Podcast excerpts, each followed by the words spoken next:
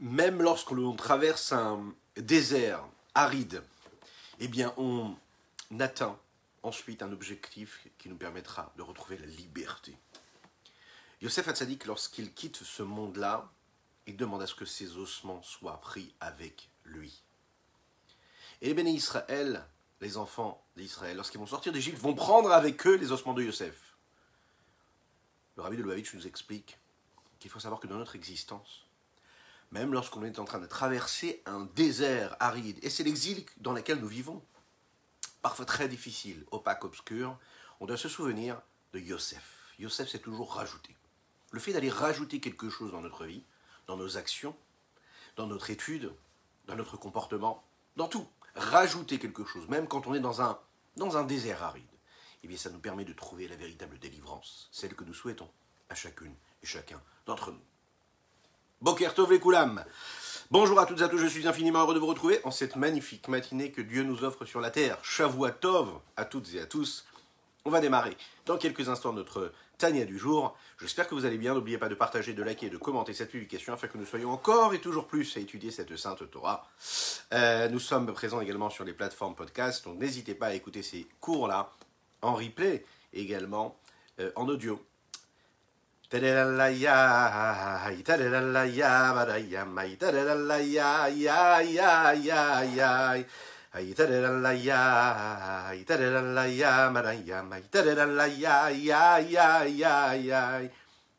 la ya, ma, ma, ma.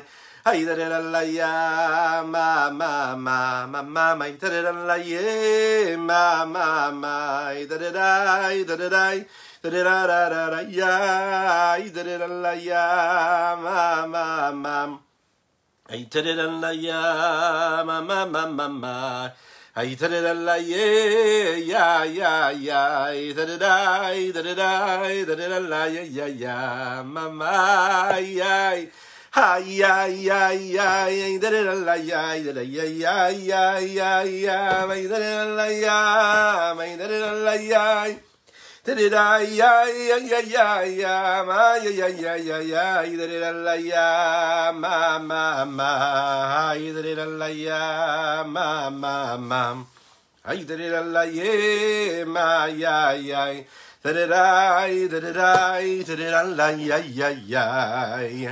Nous allons parler ce matin de cœur.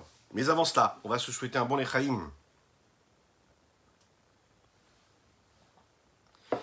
nous étudions ce matin pour la Shelema de Pinchas Ber Ben Yentel, Kadosh que lui envoie Kadosh Une belle Shelema, une guérison totale et complète. N'hésitez pas aussi, vous, chez vous à la maison, au travail, ou si vous êtes en replay, peu importe, dites Amen, ve Amen profondément.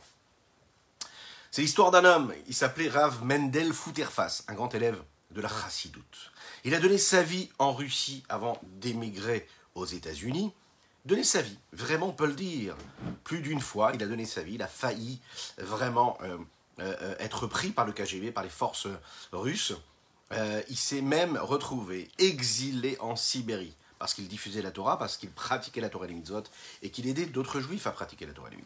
Et comme beaucoup d'autres chassidim qui ont terminé en Sibérie, qui malheureusement ont disparu, lui, il a eu ce miracle de sortir de cette Russie et se retrouver aux États-Unis. Quand il est arrivé là-bas, vous savez, le rabbi de Lubavitch, nous allons d'ailleurs célébrer dans quelques jours le Yud Shvat, ce jour-là qui symbolise le lien, l'attachement que nous avons toutes et tous avec le rabbi de Lubavitch, puisque c'est le jour où il va. C'est l'intronisation du rabbi. En tant que rabbi, un an après la disparition, entre guillemets, physique, matérielle dans ce monde-là, de, Rabbi Yosef Yitzhak, du rabbi précédent, euh, le beau-père du rabbi, un an après, le rabbi de Lubavitch va devenir rabbi, intronisation officielle du rabbi. Et il faut le savoir, ce qu'il va lancer, le Rabbi Lovitch, c'est les dix Mifsaïm, ces dix campagnes. Vous avez tous l'occasion de croiser un juif, un Lubavitch, ou peut-être plus maintenant, parce que tout le monde le fait, Baruch Hashem, qui va vous proposer de mettre les téfilines, qui va proposer à un autre juif de mettre les téfilines. Le Rabbi de Lubavitch a initié tout cela. Le Rabbi Menel il arrive avec beaucoup d'humilité, puisqu'il faut savoir qu'il était déjà l'élève du Rabbi Yosef Yitzhak, d'accord? Il était bien plus âgé que le Rabbi de Lubavitch actuel, et il suit les directives du Rabbi. Et il va dans la rue et il propose aux gens de mettre la téphiline. Alors maintenant, c'est quelque chose de commun, mais à l'époque, vous l'imaginez, on est dans les années 50, 60, quelque chose comme ça, 70 peut-être, ou un peu plus. Et dans la rue, arrêter des gens comme ça, leur proposer de mettre les tefilines, c'était un petit peu curieux. Et comment est-ce qu'il faisait? Il venait de Russie, il ne savait pas parler du tout, du tout, du tout, euh, quasiment, hein, euh, l'anglais. Mais il connaissait trois mots. Jewish, moi et toi. I, you. Et c'est ce qu'il faisait. Il arrêtait les gens dans la rue, il leur disait Jewish, est-ce que tu es juif?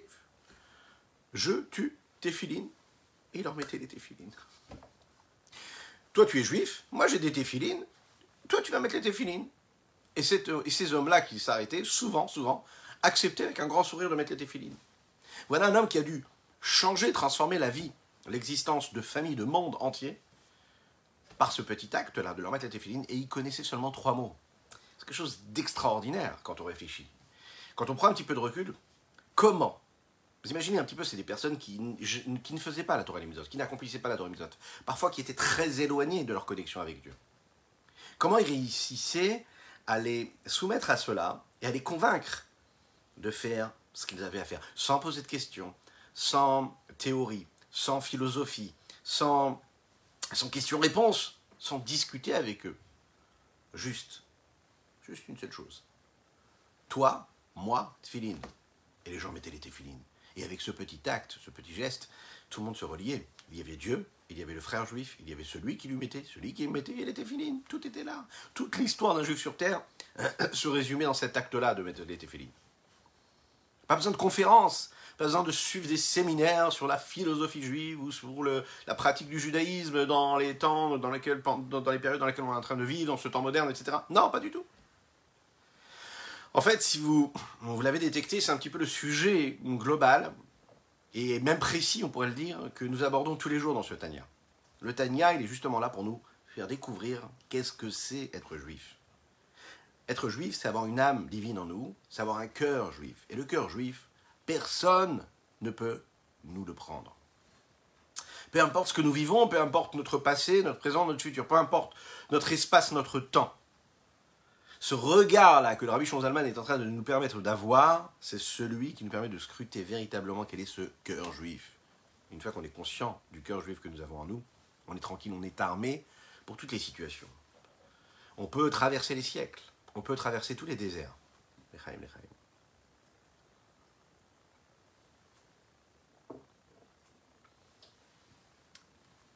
Le cœur juif, il est là pour nous apprendre que parfois l'intellect juif ne peut pas fonctionner. Et parfois l'intellect juif fonctionne, mais il faut le laisser à sa place et il ne faut pas trop le prendre avec nous. Qu'est-ce que cela veut dire?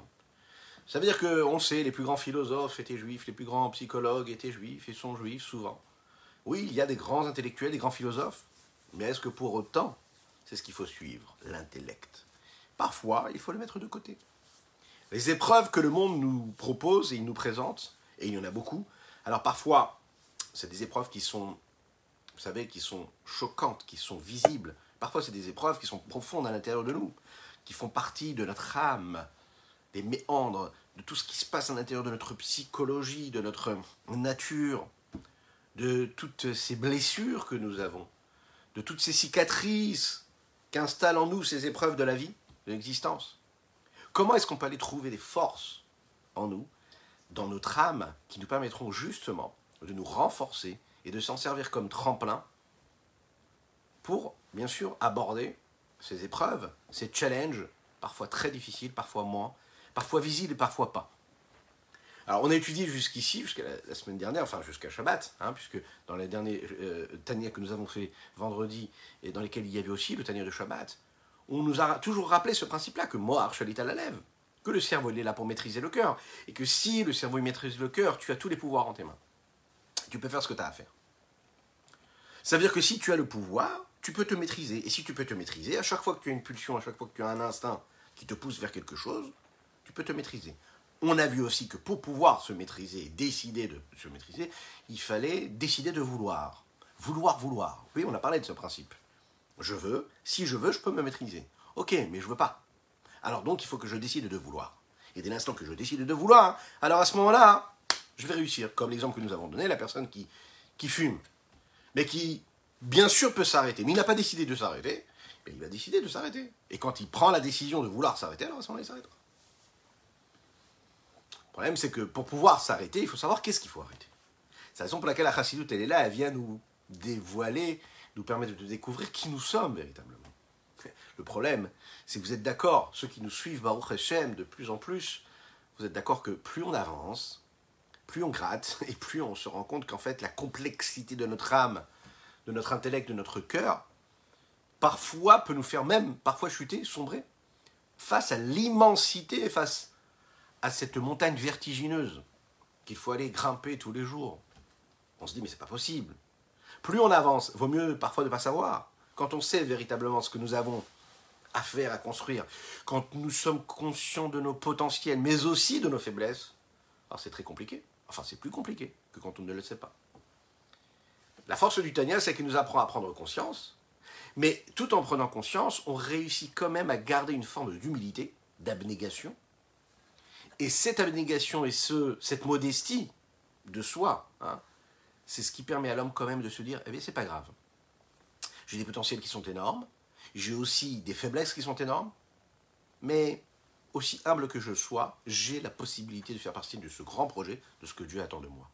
Ça veut dire que pour pouvoir, j'ai besoin de ressentir. Maintenant, je ne ressens pas la nécessité, je ne ressens pas la capacité.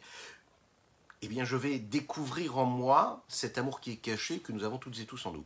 Parce que nous l'avons, cette Ahava Mesuteret. Lorsque l'on aime quelque chose, eh bien, on le veut. Lorsque l'on déteste quelque chose, on s'en éloigne, de manière totalement naturelle. Le sentiment que l'homme a, la sensation, l'émotion, c'est souvent, et c'est pas souvent, c'est toujours, ce qui nous pousse vers les plaisirs que le monde peut nous offrir. L'émotion se nourrit du plaisir, le plaisir se nourrit de l'émotion, du sentiment. Il faut savoir que tout homme aime de manière naturelle et est attiré par ce qui peut lui apporter du plaisir. C'est comme ça, c'est naturel. Il n'y a pas besoin de faire un travail pour cela.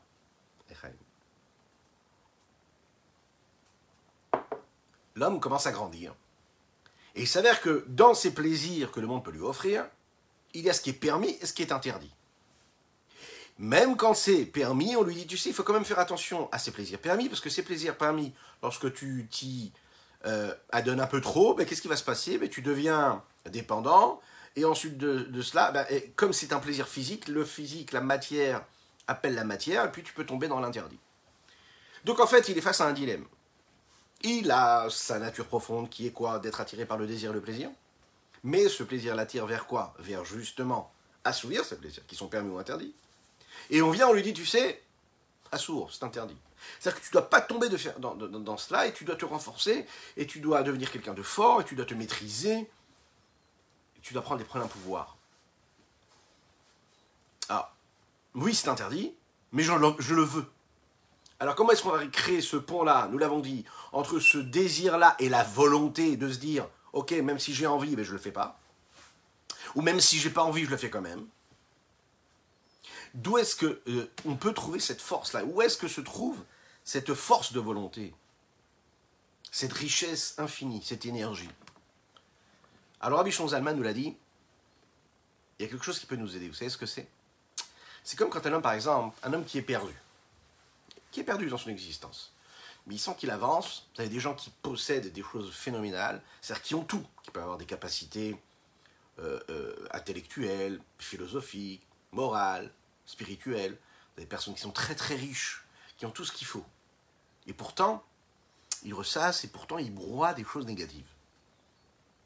Et ce dont nous avons parlé il y a quelques jours, c'est cette, euh, parfois cet enfermement, cette prison que, que l'on peut avoir, chacun dans son domaine.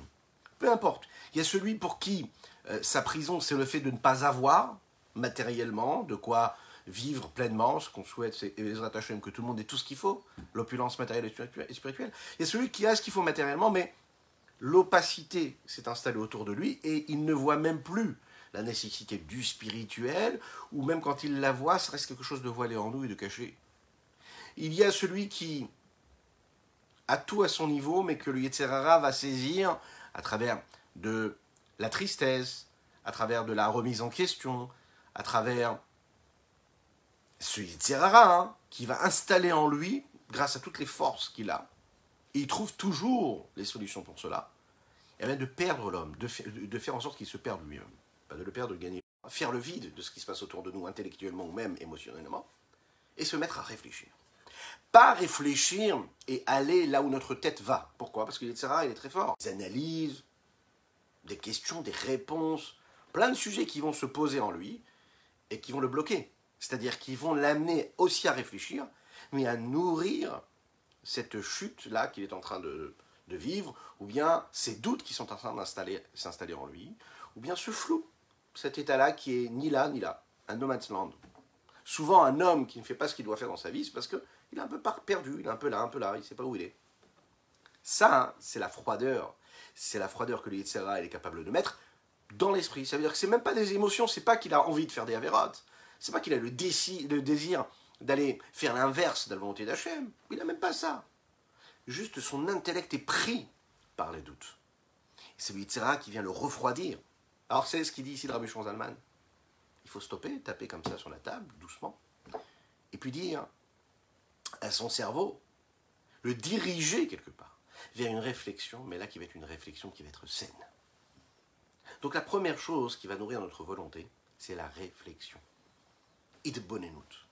Réfléchir. Mais à quoi? Alors cette réflexion qui peut nous perdre, eh bien cette réflexion va la diriger dans quelque chose de constructif qui va être quoi? Réfléchir à Dieu. Ah, tu vas me dire, mais ça veut dire quoi réfléchir à Dieu? Voilà, juste avant, mon intellect aussi, il était en train de tourner, tourner, tourner, tourner en rond. Des jours, des nuits entières, des semaines. Réfléchissez aussi. Et dans ces réflexions, il y a aussi la présence de Dieu qui est là. Il y a aussi la foi en Dieu que l'on peut avoir. Il y a aussi les questionnements que nous avons pour Dieu. Si on analyse véritablement, on se rendra compte, sur l'heure entière où on a pu réfléchir ou laisser euh, euh, aller nos pensées, nos réflexions, les, les, secondes qui ont été consacrées à penser à Dieu, véritablement à Dieu, c'est-à-dire à sa grandeur, à qui il est, elles sont minimes, parfois inexistantes, et quand elles le sont, minimes. Rabbi Shonzaman, dit, prends ton cerveau, dirige-le et réfléchis. Sois dans une conscience de cette réflexion. Discerne véritablement où est-ce qu'il est Dieu, qui est Dieu, sa grandeur. Et tu commences par la nature, tu commences par le minéral, ensuite tu vas vers le végétal, tu vas vers l'animal, tu vas vers l'homme. Tu réfléchis à sa grandeur. Et face à cette immensité-là, bizarrement, ou pas bizarrement, mais en tout cas ce qui va se passer, c'est un test, et c'est eux tous, vous pouvez le faire, c'est une promesse, c'est écrit dans les livres. Et bien tout de suite, on passe à un autre monde, on passe à un autre degré. Qu'est-ce qui s'est passé? La personne qui était juste avant, c'est plus la même. Quelques temps de réflexion, parfois c'est quelques secondes, quelques minutes de réflexion, déjà ça nous fait passer quelque part d'autre. C'est-à-dire que cette logique, cette conscience qui devient même une pleine conscience, nous fait traverser ces, ces preuves de doute, ou même d'égarement, encore une fois émotionnel ou même intellectuel, et ça permet à l'homme d'ouvrir en lui, parce qu'il a réfléchi à ce qui était plus grand que lui, à la grandeur de Dieu qui le dépasse. Ça le ramène un petit peu sur terre aussi, et ça lui rappelle qu'au-dessus de lui, il y a le ciel, il y a Dieu, que lui, il a les pieds ancrés sur terre, mais que sa tête, elle doit être dirigée vers le ciel, vers Dieu. Ok, donc là, il sépare il y a la terre, il y a le monde dans lequel je vis, il, y a la matière, il y a la matérialité, puis il y a le spirituel, il y a Dieu, il y a l'impureté, et puis il y a la sainteté, il y a le mal, et puis il y a le bon, et puis il y a le mauvais penchant, il y a aussi le bon penchant, et puis il y a l'âme animale, et puis il y a aussi l'âme divine, et puis il y a l'impureté, et puis il y a la sainteté. Il refait un petit peu euh, de l'ordre dans tout ce qui se passe dans sa vie, et le fait de faire de l'ordre dans son existence, en quelques minutes, il peut retrouver la bonne route. C'est-à-dire, il est réarmé pour faire ce qu'il a à faire pas après pas, étape après étape. Pensez encore une fois. Il faut savoir que cette réflexion, elle va créer quoi? Cette prise de conscience, ce recul nécessaire, et donc créer deux choses. Elle va lui donner deux ailes qui vont lui permettre d'avancer dans ces étapes-là. De grimper sur cette échelle dans laquelle il se trouve, sur laquelle il se trouve, ou même d'aller la retrouver, cette échelle, quand il l'a perdue. Et ce sont quoi, les deux ailes? Ira Ava. Comme tu as réfléchi à la grandeur de Dieu, alors tu as pris conscience de son immensité, tu as pris conscience de ta petitesse, tu as pris conscience aussi de ta grandeur, parce que tu sais que tu fais partie de ce grand projet divin, et donc tu fais appel à ces deux ailes, Hahava, Ira, l'amour et la crainte. Il y a une heure, quand il n'y avait pas réfléchi à cette grandeur de Dieu, laissais aller à toutes sortes de choses. L'amour de Dieu, la crainte de Dieu, ça n'avait même plus de place. Ça n'avait une place que pour te refroidir encore plus, que pour t'attrister encore plus, ou que parfois pour t'apitoyer sur ton sort. Bon, vous allez me dire, tout ça c'est beau aussi. Ça nous a donné quand même un élément. Ok, la réflexion, réfléchir à la grandeur de Dieu. Vous allez me dire, oui, mais ça a l'air. Ça a l'air enfantant. Ah, réfléchir à la grandeur de Dieu. Ben oui, oui, on sait, c'est Dieu qui a créé le monde, à la foi en Dieu. Oui, qu'est-ce que. Non Des pages entières de Chassidut sont là pour nous rappeler que, oui, c'est un geste technique. Comme un grand sportif qui, bizarrement, va refaire toujours les mêmes gestes et encore une fois s'entraîner, et encore une fois, une fois faire le tour du stade, alors qu'il est déjà à autre chose, il est déjà en train de travailler les petites nuances de ses gestes. Non, non, il va reprendre les basiques, les bases. Eh bien, nous aussi, on doit savoir reprendre les bases. Et les bases, c'est toujours de se rappeler de la grandeur de Dieu. Ah, d'accord, ok. Est-ce que c'est si facile? Qu'on va voir tout de suite.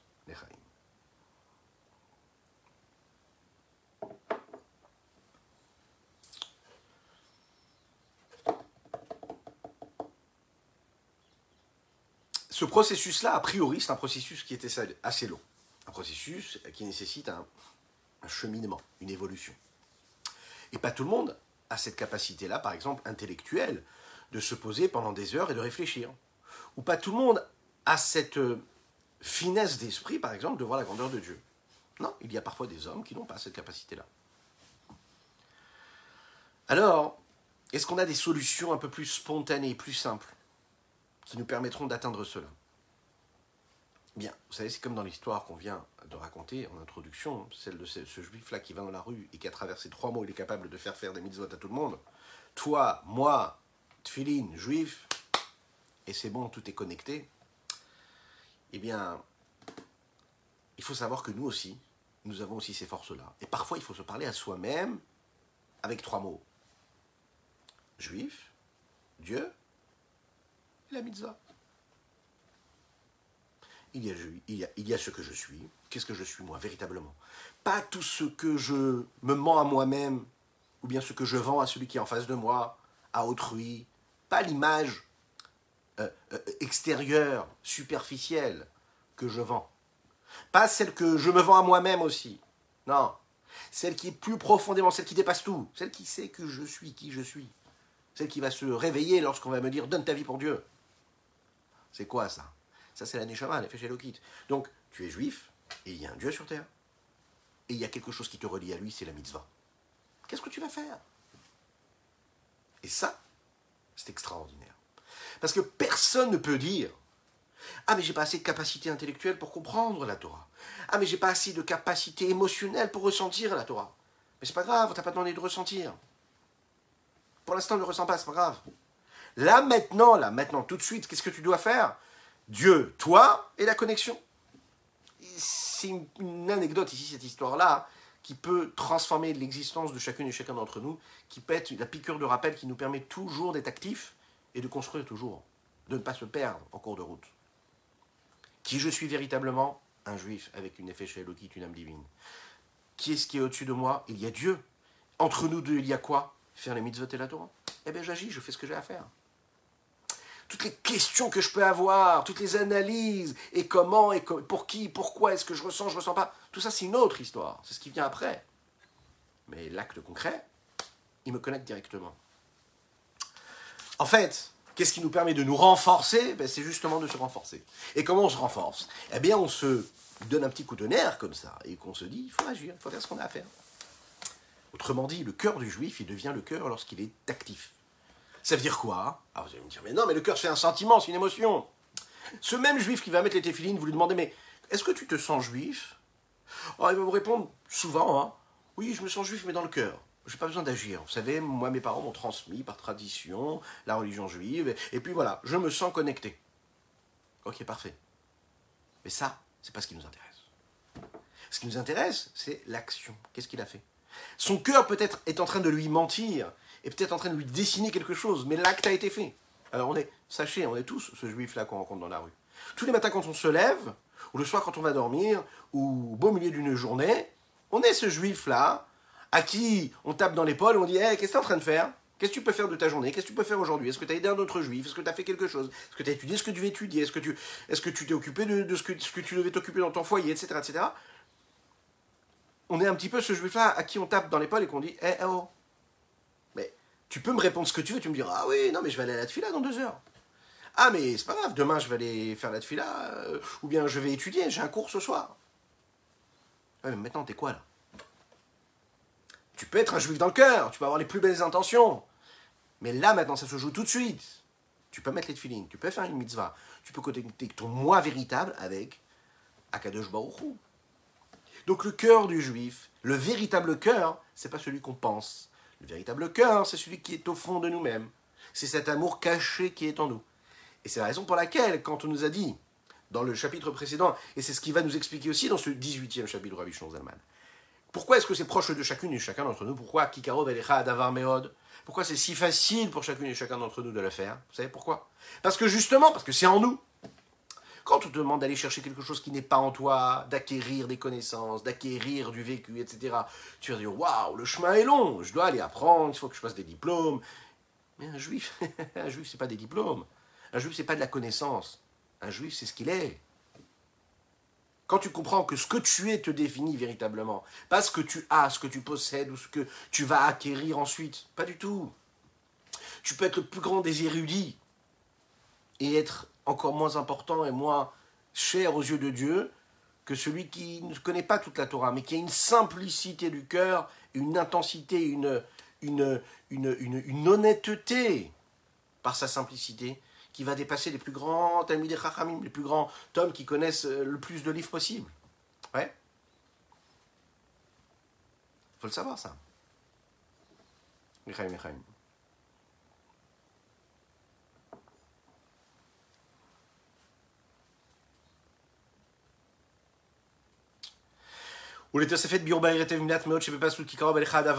Pour bien comprendre ce que cela veut dire. Qu'est-ce que cela veut dire? Karov adavar meod. Karov adavar meod, ça veut dire que c'est proche de toi. C'est-à-dire que tu peux le faire. Et comment tu peux le faire? Comment c'est proche de toi? On nous a expliqué comment est-ce qu'il était proche. Maintenant, meod, véritablement, c'est-à-dire vraiment très proche ça n'a pas l'air si facile quand on se lève tous les jours le matin ou euh, le reste du temps hein, dans la journée. Karov, ça veut dire vraiment qu'il est proche de toi. Alors nous l'a dit, c'est par le cerveau parce que je vais réfléchir et les pensées elles vont influencer mon cœur. Karov Meod, ça veut dire que chacun pourrait y arriver même sans réfléchir. Waouh.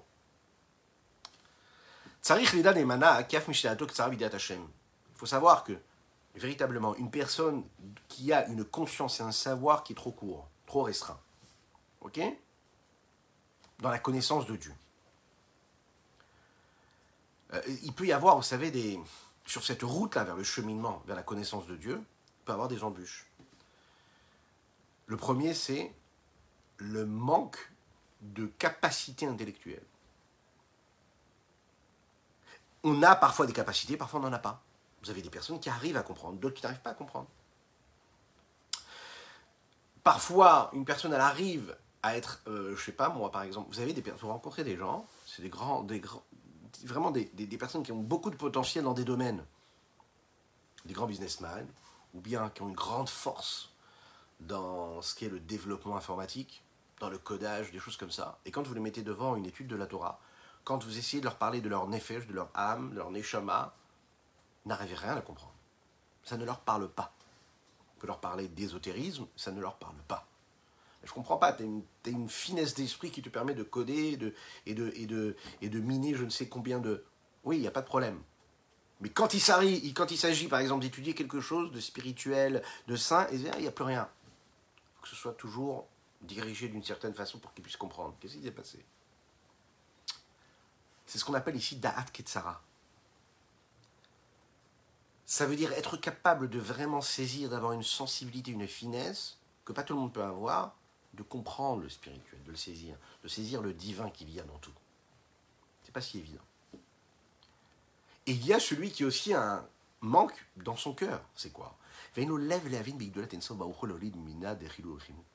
y a un homme, par exemple, qui n'a pas ce cerveau-là qui lui permet de comprendre, de saisir Dieu. Et il y a un homme qui n'a pas ce cœur-là. Ça veut dire qu'il n'est pas capable d'arriver à cette étape qui dépasse tout ce qui est intellectuel, dans lesquels où normalement la réflexion intellectuelle est censée passer par le da'at, c'est-à-dire le savoir, la conscience, qui elle génère une émotion d'amour et de crainte, ce problème-là de passage, de transmission, qu'il y a entre l'expérience intellectuelle vers l'expérience émotionnelle, amour ou crainte, c'est, on peut le dire, un des problèmes centraux du, euh, de la Vodat Hashem. Un homme, la Vodat Hashem, ça va servir Dieu, un homme qui ne réussit pas, par exemple, à susciter en lui l'amour et la crainte de Dieu, il n'arrivera pas à prier comme il faut. Il a compris tout ce qui est. Il peut même faire un cours entier de deux heures et demie sur euh, un mot de la tefila, de la prière. Mais de prier, il n'arrive pas à prier. Mais pourquoi? Parce qu'il n'a pas réussi à créer par la réflexion la connexion avec l'émotion. Non seulement il n'arrive pas à arriver à une forme d'émotion, d'amour ou de crainte pour Dieu, mais il n'arrive même pas à créer même cette notion-là, cette capacité, cette idée-là même qu'il faille ressentir quelque chose. Ça veut dire que cette expérience même profonde, même pas ressentie réelle, mais qui serait là quelque part, il ne l'a pas. Est-ce qu'il réussit à comprendre et à saisir intellectuellement qu'il y a une nécessité de crainte ou d'amour de Dieu? Il n'y arrive même pas. Et ça, ça arrive.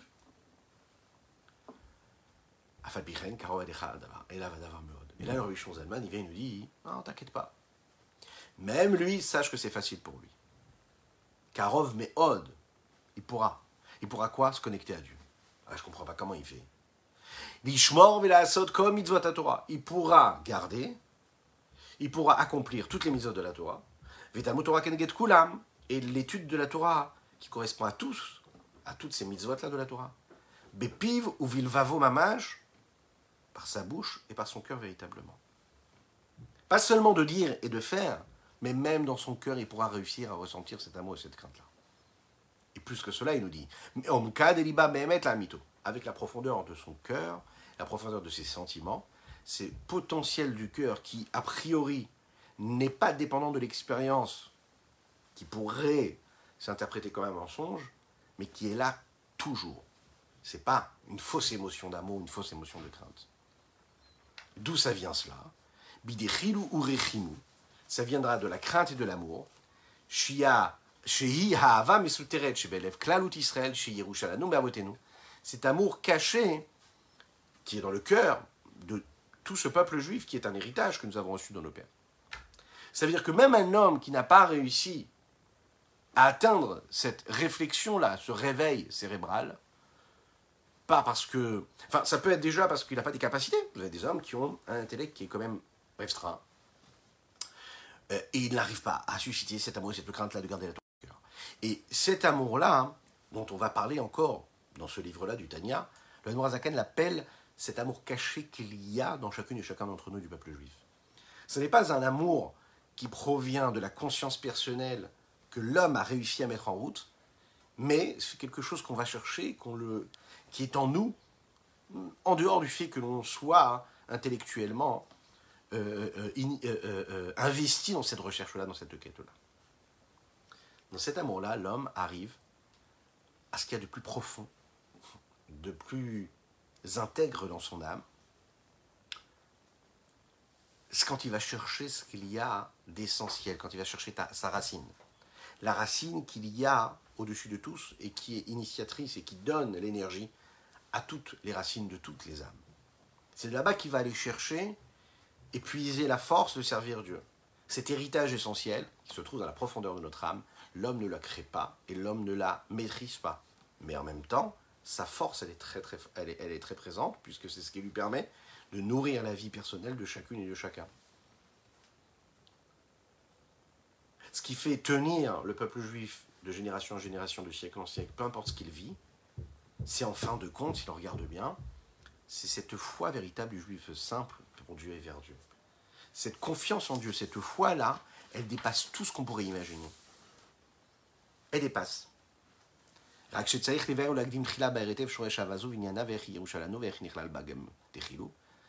Ce qui va nous rester à essayer de comprendre, c'est la racine de cette âme-là. Mais quel est cet, cet amour-là Quel est cet amour-là et qu'est-ce que ça veut dire que c'est un héritage que nous avons reçu qui dépasse ce qu'on peut initier par notre intellect ou nos sentiments à nous-mêmes Et comment dans, ce, dans cet héritage que nous avons reçu, il n'y a pas seulement et uniquement de l'amour, mais il y a aussi une forme de crainte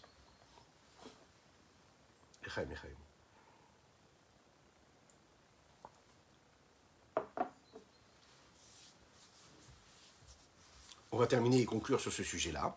De manière globale, il faut savoir qu'il y a des choses, des éléments, des moments de vie que nous vivons, ou même des connexions avec Dieu que nous avons, et dans lesquels on ne cherche pas particulièrement à analyser et à comprendre intellectuellement ce qui se passe.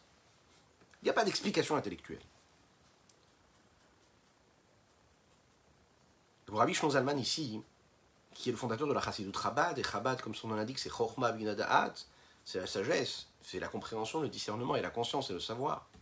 C'est d'essayer de comprendre chaque chose, toujours avec les outils qui sont à notre portée, à savoir la compréhension, afin de réfléchir et de, de, de, générer une émotion ensuite. Alors, le Rabbi Zalman ici va devenir un, comment on pourrait appeler ça? Un expert du cœur de l'homme. Ça ne peut pas rester quelque chose de voilé, de caché. Alors on va disséquer.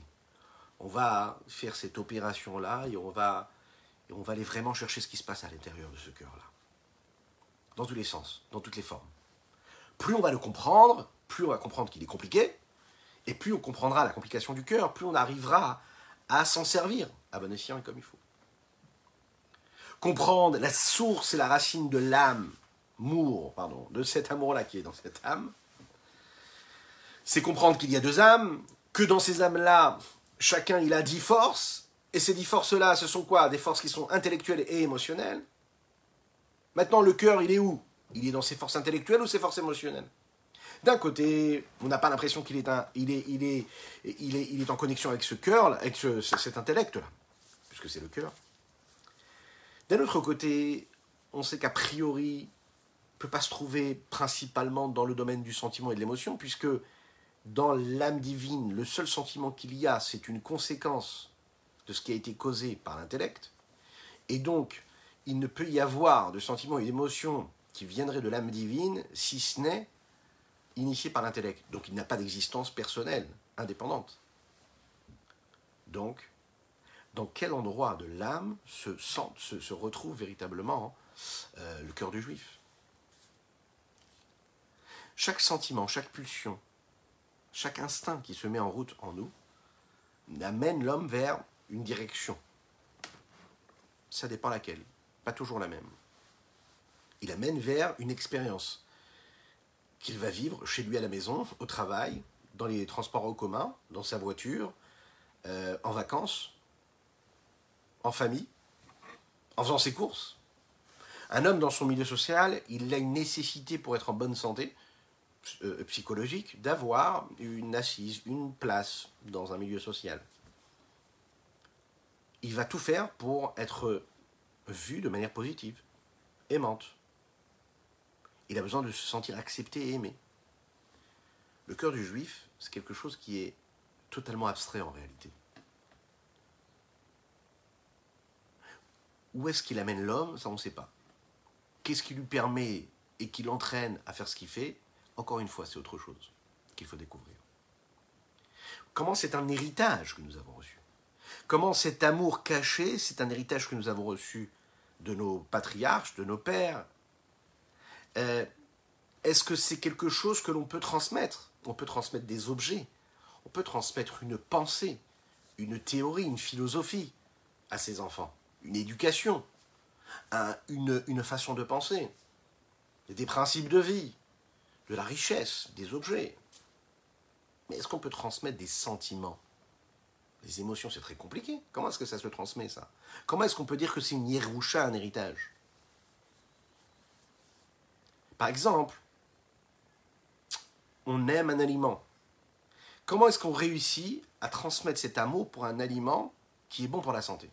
Un enfant qui n'aime pas du tout la tomate. C'est très important de manger de la tomate.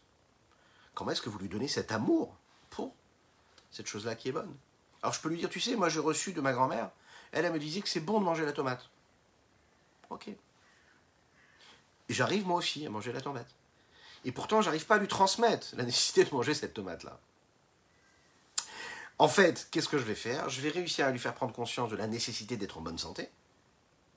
Et quand je vais l'initier à cela, alors il va comprendre la nécessité d'être en bonne santé et que pour être en bonne santé, il faut qu'il mange une tomate. Donc il mangera de la tomate. Comment est-ce que l'on peut dire ici qu'on peut se le transmettre en héritage, cet amour d'Akadosh Baruch d'Avraham, d'Yitzhak, d'Yaakov, et comment dire que ce sentiment-là est là sans avoir reçu, par exemple, une éducation ou un travail véritable, sérieux? Puisqu'on est en train de nous dire que nous l'avons reçu sans qu'il y ait eu une éducation particulière. Parfois.